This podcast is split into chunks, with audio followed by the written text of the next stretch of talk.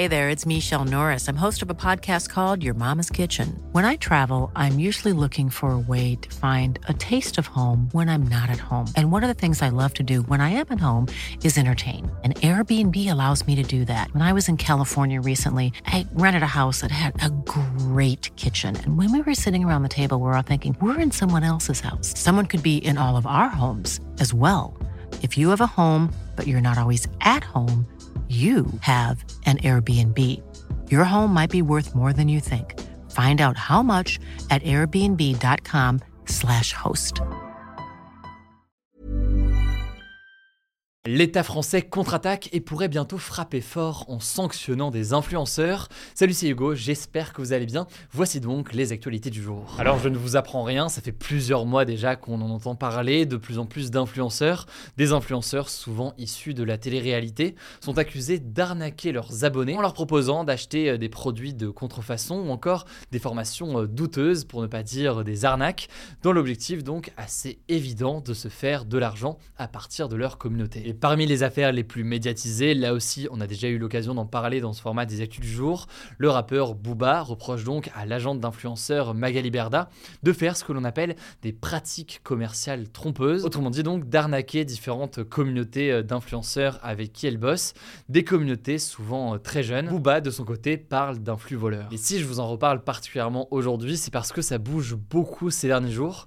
En fait, pour la première fois en France, plusieurs plaintes viennent d'être déposées par des dizaines de victimes contre des influenceurs pour escroquerie en bande organisée ou encore abus de confiance. Et je vais pas vous donner le détail de toutes les plaintes et de toutes les accusations, mais il y a plusieurs pratiques qui sont euh, dans le viseur de l'État ou de la justice. Alors première pratique, on en a déjà beaucoup parlé, donc je vais pas m'étendre là-dessus, mais c'est ce que l'on appelle le dropshipping. Le dropshipping donc qui consiste à importer des produits qui viendraient de d'autres pays, par exemple euh, d'Asie, et de le vendre directement en France sans passer par chez vous. Autrement dit, si vous faites du dropshipping eh bien vous achetez un produit en Asie euh, ou dans certains pays et vous le livrez directement chez la personne qui a acheté le produit à travers euh, votre site. Alors le dropshipping en soi c'est pas quelque chose qui est illégal, mais ce qui est soulevé par pas mal d'enquêtes, c'est que eh bien ce dropshipping peut parfois être problématique. En effet, déjà certains produits ne sont pas testés ni par les vendeurs ni par les influenceurs qui en font euh, la promotion. Par ailleurs, ces produits sont parfois soit de mauvaise qualité, soit tout simplement de la contrefaçon, ce qui est donc à ce moment-là complètement illégal. Contrefaçon avec euh, par exemple des soi-disant AirPods qui peuvent être vendus alors qu'en réalité il n'en est rien. Deuxième pratique qui est dénoncée à travers ces dépôts de plainte, c'est euh, la promotion d'investissements financiers faits par certains influenceurs, par exemple des euh, promotions d'investissements financiers dans des NFT ou encore dans des placements financiers de copy trading. En fait, le copy trading, c'est une stratégie qui permettrait de reproduire l'activité d'un trader expérimenté en copiant donc littéralement ce qu'il fait. Alors ces plateformes ou ces solutions sont présentés euh, parfois par les influenceurs comme des moyens extrêmement faciles et complètement sûrs de se faire beaucoup d'argent, sans préciser donc qu'il y a des risques évidemment associés euh, à ces investissements. Et oui, malheureusement, il n'y a pas de recette magique pour être millionnaire, sinon euh, ça se saurait. Donc là, ce qu'il faut comprendre, c'est que ces influenceurs ici ne se contentent pas de faire simplement de la promotion gracieusement, gratuitement comme ça, de solutions magiques pour se faire de l'argent. Déjà parfois, au bout du compte, c'est de l'arnaque, mais au-delà de ça, eh bien souvent l'influenceur ne dit pas soit qu'il est payé pour faire une telle promotion de telle ou telle chose, soit eh bien, que ces investissements, ils comportent un risque qui est parfois important. Bon, et enfin, troisième pratique qu'on pourrait noter, et là en l'occurrence, ça concerne un influenceur en particulier. Il s'agit de Dylan Thierry, qui est accusé euh, d'avoir détourné à des fins personnelles de l'argent récolté avec euh, son association euh, pour nos enfants, une organisation en fait qui œuvre dans plusieurs pays d'Afrique et du Proche-Orient. En gros, plusieurs personnes disent avoir donné de l'argent à cette association qui a été donc euh, fondée par euh, Dylan Siri, mais ne pas avoir vu les résultats. Là-dessus, euh, plus précisément, une plainte a été déposée par le collectif d'aide aux victimes d'influenceurs, justement sur ce sujet-là. On verra donc ce que dit la justice dans les prochains mois. Bref, il y a eu des dépôts de plaintes qui ont été annoncés ces derniers jours contre certains influenceurs, et c'est une première en France. Mais en l'occurrence, ça ne s'arrête pas là, puisqu'il y a deux choses intéressantes à souligner. Déjà, première chose, la direction générale de la concurrence, de la consommation et de la répression des fraudes fraude. C'est un peu long, donc on appelle ça souvent la DGCCRF, a mené en fait une enquête sur les pratiques commerciales d'une soixantaine d'influenceurs en France. Et selon cette enquête, eh bien plus de 60% de ces influenceurs ne respectent pas complètement euh, la loi. L'un des éléments qui revient souvent, c'est euh, le fait que pas mal de créateurs de contenu ne disent pas clairement quand ils font un partenariat. En gros, ils vont parler d'un produit sans dire que c'est fait en collaboration rémunérée ou de façon sponsorisée avec euh, la marque en question. Troisième chose qu'il faut noter, en plus des dépôts de plainte et en plus donc de cette enquête de la DGCCRF, c'est que eh bien le gouvernement français veut et travailler sur ce sujet-là. Je vous passe tous les détails là-dessus, mais il pourrait donc y avoir à terme une loi sur le sujet. C'est mené en ce moment avec des discussions par le ministère de l'économie. Et d'ailleurs là-dessus, le ministère de l'économie a ouvert jusqu'au 31 janvier un site, un site en fait qui a pour objectif de prendre les retours tout simplement des Français sur le sujet. Si jamais ça vous intéresse, je vous mets le lien directement en description. Mais ce qu'on voit donc, c'est que tout ça commence à évoluer un peu ces derniers jours concernant la législation et la régulation du travail des influenceurs. Après, évidemment, quand on parle d'influenceurs aujourd'hui, c'est un très vaste mot qui recouvre des réalités souvent très très différentes. On aura l'occasion dans tous les cas d'en reparler. Je vous laisse avec Paul pour les actualités en bref. Merci Hugo.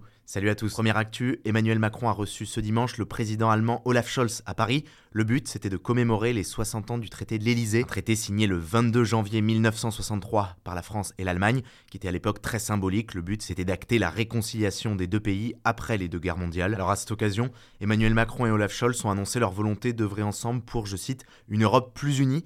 Et ils ont aussi annoncé plusieurs mesures pour renforcer la coopération entre la France et l'Allemagne dans les secteurs notamment de l'énergie et des transports. Deux mesures annoncées par exemple dans le secteur des transports, c'est le rétablissement d'une ligne de train de nuit entre Paris et Berlin, normalement pour la fin de cette année. La deuxième mesure, c'est la distribution d'ici cet été de 60 000 billets de train gratuits entre la France et l'Allemagne à des jeunes Français et à des jeunes Allemands, probablement via un tirage au sort. On en saura plus prochainement. Deuxième info aux États-Unis, une fusillade a fait au moins 10 morts et 10 blessés samedi soir. Ça s'est passé dans une discothèque lors des festivités du Nouvel An chinois dans la ville de Monterey Park en Californie.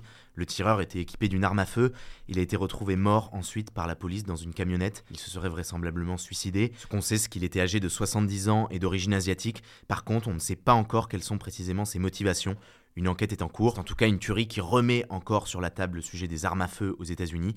Il s'agit de la fusillade la plus meurtrière dans le pays, depuis celle qui était survenue en mai de l'année dernière dans une école primaire de la ville d'Uvalde, au Texas, où un homme avait tué 22 personnes, en majorité des enfants. Troisième actu en France, elle remet, elle, sur la table le sujet des violences policières. Pendant la manifestation de jeudi dernier contre la réforme des retraites, un homme de 26 ans a été frappé au testicule par un policier à coups de matraque et il a dû être amputé d'une testicule suite à ça. Ça s'est passé à Paris et selon l'avocate de cet homme qui prenait des photos, il ne présentait aucun danger pour le policier quand il a reçu ce coup de matraque au niveau des parties génitales. Elle accuse du coup le policier de l'avoir volontairement visé. Le jeune homme a porté plainte. Alors suite à ces accusations, le gouvernement s'est dit interpellé et demande l'ouverture d'une enquête. On verra ce que ça donne. Quatrième actu, depuis décembre, à plusieurs reprises, des milliers de petites billes de plastique ont été découvertes sur des plages de la côte atlantique, que ce soit par exemple dans le Finistère, en Vendée et en Loire-Atlantique. En fait, ces petits granulés de plastique, ils servent normalement de matière première de base à la production de la plupart des objets en plastique et on ne sait pas comment ils se sont retrouvés là.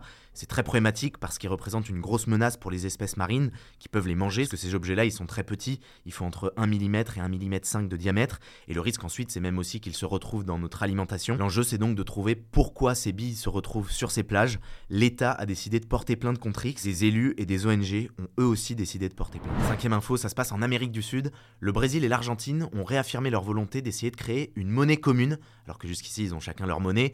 Au Brésil, c'est le Real, en Argentine, c'est le peso argentin. Et là, donc, les présidents des deux pays, qui sont tous les deux de gauche, ont annoncé qu'ils allaient entamer des discussions pour une monnaie commune et que tous les autres pays d'Amérique latine étaient invités à se joindre aux discussions s'ils voulaient. Alors pourquoi le Brésil et l'Argentine voudraient essayer d'avoir une seule monnaie?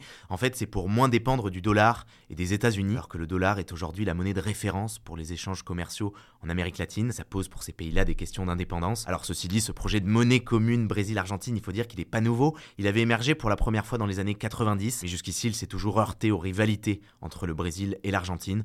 Aujourd'hui, ce qui pose le plus problème, c'est l'état de l'économie argentine. Il y a là-bas une hausse des prix de plus de 95% par Sixième actus, c'est une scène un peu inhabituelle qui s'est passée dans l'état de New York aux États-Unis.